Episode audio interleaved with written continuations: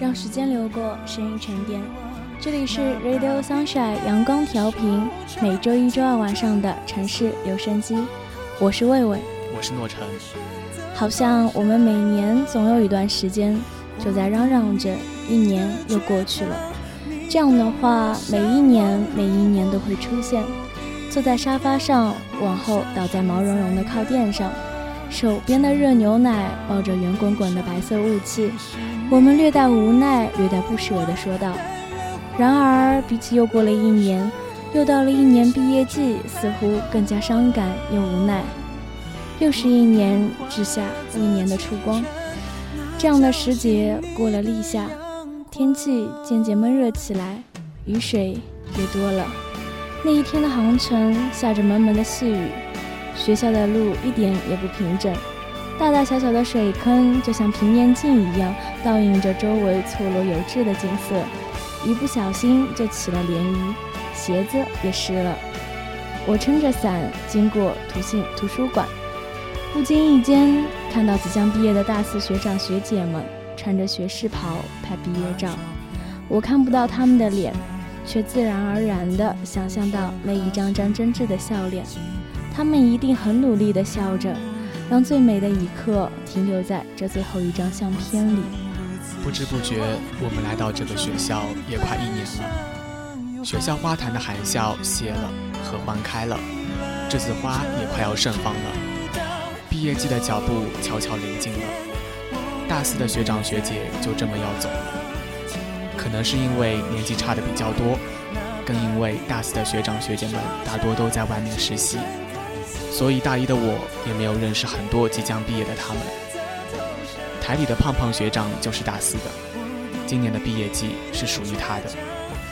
从他前段时间他离开学校回了家，准备毕业后的各种事情开始，一种名为不舍的情愫就开始在大家心中蔓延了。不久前的速拓学长也来了，真好。第一次感受到毕业季的伤感，竟然是三年前的六月，高二，大家开开心心的放了四天高考假。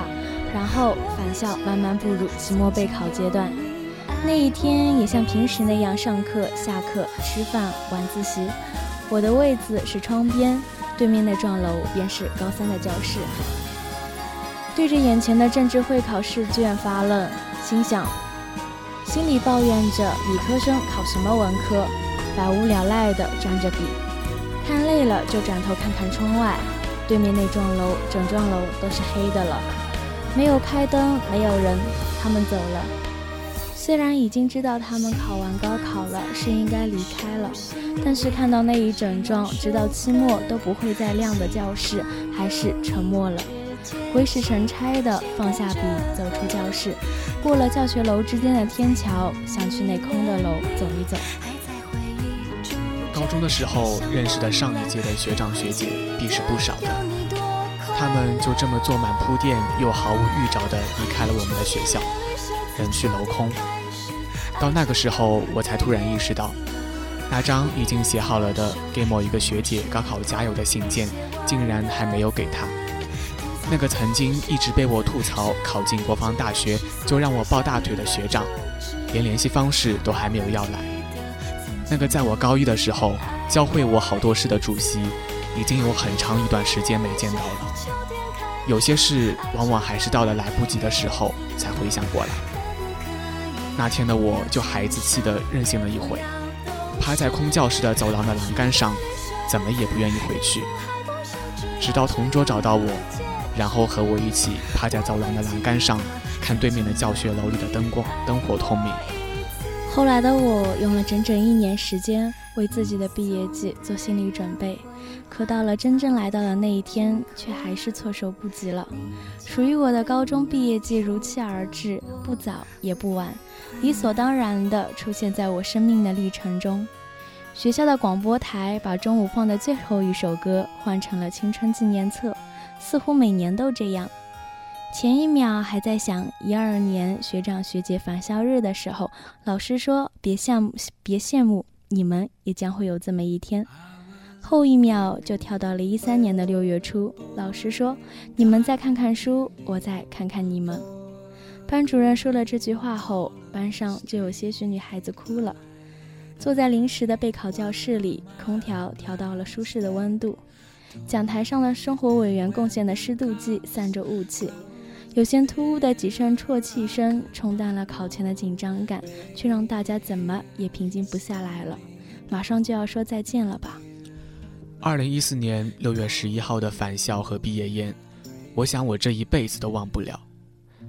桌上精致的菜肴已经提不起大家的兴趣了，一次又一次搬来的啤酒才是散伙饭的主角。班上好多从来不喝酒的女生都开始一杯又一杯的倒了，觉得很难喝却还是要喝，更不用说男生了，有些醉了的就直接拿起酒瓶子开始灌。班主任平时从来不碰酒，所以他带了几届学生就醉几次。记得有一个平时看起来有些清高，让大伙儿都不太敢接触的男生，那天他喝了十八瓶。那时候我才意识到，平时寡言少语的人，其实最会把细节都记在心里，最看不惯分离。不管多，不管过了多少年，还是会怀念起当年的那些粗糙的、略显苍白的时光。那一段不长不短的高中岁月，被自私的自己踩下来，装表情画框，多年来一直悬挂在自己内心。欢迎回来，这里是城市留声机。我们今天的主题是“指下未碾的烛光”，是毕业季。大雨淋湿了森林，然后阳光又将水分蒸发成雾，视线被那样乳白色的颗粒弄得潮湿，看起来像眼眶里浮动的泪水。也许多年过去后，我们就没有现在这样年轻的容颜。那个时候，希望你还可以激起我们最美好的岁月。想起曾经那段时光，我们在那段岁月里，有过最美好、最让人温暖的笑容。有一次问一个马上要毕业的学长：“毕业了，你开心吗？”他说：“不开心，要和大家再见了。”我又问：“如果撇去这一点，你开心吗？”他说：“不开心，要离开学校了，再也不是学生了。”说的也是，学长在毕业前就找了一份让父母满意和专业挂钩的在大城市的工作，已经步入社会了。大部分的毕业生会离开学校进入社会，这一点就和高中不一样了。高中毕业上了大学还是学生，可以享受优惠的学生票，办签证也不需要自己的存款证明。大学毕业就不再是学生了。学生果真是一个很不错的身份。褪去学生这个称呼，现实的残酷，目标的遥远，父母的期望会铺天盖地地向我们压来。社会像个大熔炉一般开着口，等我们心甘情愿地跳进去，然后亲手磨平身上伴随二十几年引以为傲的棱角，一定很疼。我希望我们的学长学姐们都已经有足够成熟的心智。足够强大的能量去面临之后所要遭遇的一切。我希望我们的学长学姐都有一个明朗光亮的未来。我希望我们的学长学姐和我身边每一个人都有情人终成眷属，在城市获得幸福。等时光倾泻，大家都成批成批地走出学校，会不会在午夜梦回？突然听到远处传来教三四楼那响到刺耳、让人抓狂的电铃声，想起学校后面堕落街最好喝的那家西瓜冰，幻想着现在的文科楼是不是安了空调，甚至想着什么时候地铁可以设一个到校门口的站。到时候回想，学校的一切都美好到不可思议。一个我喜欢的毕业没多久、刚走上社会的作家说：“现在你们所谓的黑暗和之后所要遭遇的比起来，简直干净透明到发亮。也许看清楚自己要的到底是什么，才会过得快乐。每个人都是独立的个体，每个人想要的也是不一样的。有些人觉得生活需要激情，有些人却认为平平静静走过每一天就好。”也许你会觉得这种思考与大学课程修了不到四分之一的我们来说一定太早了。其实不是吧？白驹过隙，我甚至可以想象到几年后我们穿着有点傻的学士袍，有点傻的笑着拍毕业照的场景。我希望那天海水正蓝，阳光灿烂。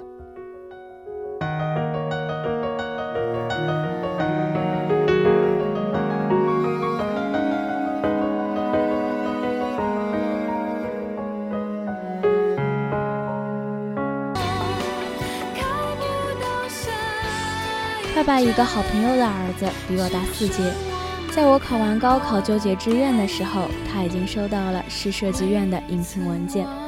那个哥哥名牌大学名牌学科，在大学里叱咤风云了四年，一毕业就被从来都只有招聘研究生以上人才的设计院破格录取，身边的人都为他高兴，觉得那是一个磨砺人、激发人潜能的好地方。然而，他却做出了令人折舌的举动。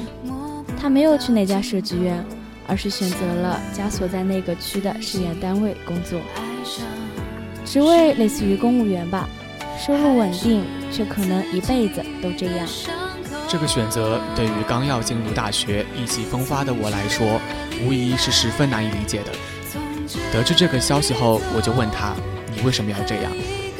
他的才能明明可以干出一番事业的。他说：“大学四年，玩也玩够了，疯也疯够了。之后的日子里，他希望有空能够多陪陪陪陪爸爸妈妈，然后找个还不错的姑娘，安安心心过完一生就好了。”我很我很平凡的觉得，在设计院为国家做贡献这种事情太缥缈，每天能够看到爸妈的笑容是一件很不错的事。等再过几年，就可以谈婚论论嫁了。以往像发光体一样的哥哥褪去了年少轻狂的气焰，甚至有了在之后的人生里按部就班走下去的打算，变得沉稳，变得成熟。我不知道这算不算好事，但看到等毕业了以后，就更有资格对未来怀着暖色的憧憬了。想要赚很多的钱，想要买更好看的衣服，想要过得开心，想要和喜欢的姑娘在下着大雨的傍晚互相促膝在沙发上聊天，看窗外哗啦啦的大雨淹没水泥森林一样的城市，想要在阳光和煦的下午在草地上喝一杯冒着奶沫的烘焙咖啡，想要变得更好，还不够，不够，还可以更好。就像小时候荡秋千的时候。总是想要更接近蓝天，再接近一点，更近一点。大风从耳旁边呼呼啸过去，听起来像是海潮一样的欢呼。或者说，可以有一个近一点的憧憬，趁着毕业和工作的空档，计划一场美好的旅行。至少不用和携手并进了四年的你们分别太早。等到分别的那一刻，千万要记得说再见。电影里说，说了再见的人就一定可以再见的。时间的长短和山水的阻隔都不重要，因为一定可以再次相见。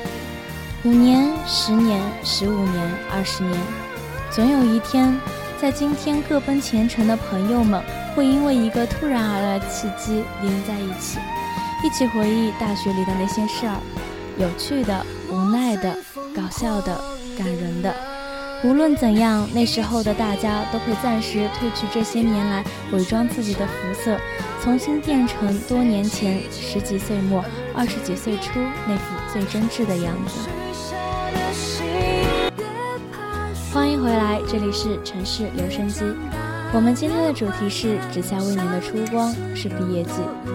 一说到毕业季，很多人心里都会有微小的悸动，这是我们每个人都经历过的事情，这是我们每个人都沉思的话题。不知道毕业季在夏天算不算巧合？很多人都不喜欢夏天，是不是因为有毕业季呢？其实我还是挺喜欢夏天的，有足够的光线，白云一朵一朵，显得特别扎实和饱满，不像秋天那般灰蒙蒙的散成一片。晃着小腿的女孩子，白色的裙裙摆翻来翻翻去，有男生在暴雨里踢球，树木厚厚的叶子在阳光下泛蓝成深绿色的海洋，连绵不断的清江从空气里渗透进毛孔，头发上洗发水的桃子味，大雨里无数波纹的花浆面，各种漂亮的墨镜和好看的遮阳伞。撇去每年这个时候身边弥漫的离别气息，这样的场景怎么看都是青春洋溢的美好。可也在这个时候，我们终将会从经纬线上的一个点向四处发散，最终零散的布满世界的每一个角落。再后来，每一个人的新征程就开始了。三年高中，四年大学，七年在人生岁月里一段不长不短的时光。但在我们年少的岁月里，却是一整个少年。然后少年长大了，要经历过梦想，才能看得清现实；要经历过痛苦，才能感受到幸福；要放弃很多的坚持，才能得到微小的回报；要褴褛很多年，才能披上那条光鲜亮丽的外衣；要历经很多次失败，才能站上那一片荒无人烟的寒冷山区。那一片寒冷的高原，星光零散，万籁俱寂。你可以听见脚下很多遥远的喧嚣，和头顶窒息般庞大的寂静。岁月的尽头传来声音，那是黄昏年代的箴言，那是光与墨的赞美诗篇。时间以魔力的方式锻造进我们的身体。多年以后，我们中的少数几个，最后变成了闪光的传奇。我不知道自己最后会不会变成那样的传奇，甚至不确定自己希不希望变成传奇。也许是时间未到，当几年后我也站在少年的尾巴上，对未来的希望是不是会清晰明朗明朗很多？我们的人生就像一条连续不断、圆滑润泽的河流，我们一年一年、一日一日，不曾停顿地栖息其中。岁月像流水卷动河沙一样，把我们的生命牵引着，朝前滚滚而去。时光就像是一波一波连续不断的涟漪，从我们的脸庞上流过，雕刻出风雪发亮的轮轮廓来。胸口一直有一种温暖的情绪在跳动着，伴随着心跳的频率。日落或者月影，是我们记忆。很多关于夏日的歌谣，在青色的天空里显得又高又薄。我们记忆里关于只下未年的美好时光，像每一年的毕业季一样，在青春的长河里闪闪发光。那些闷热的日子里，躺在学校宿舍宿舍里吹空调聊天的时代，会伴随着我们毕业典礼的钟声渐渐远去，留下一些残碎的时光，让我们在遥远的夜里回味。那些年少的时节，那些世界里的少年，他们都还在，而我们却慢慢的长大了。多年后，未来的我和现在的时光，离了小半个盛夏或光年。今天的节目到这里就要和大家说再见了，我是诺晨，我是魏魏，下一次我们不见不散。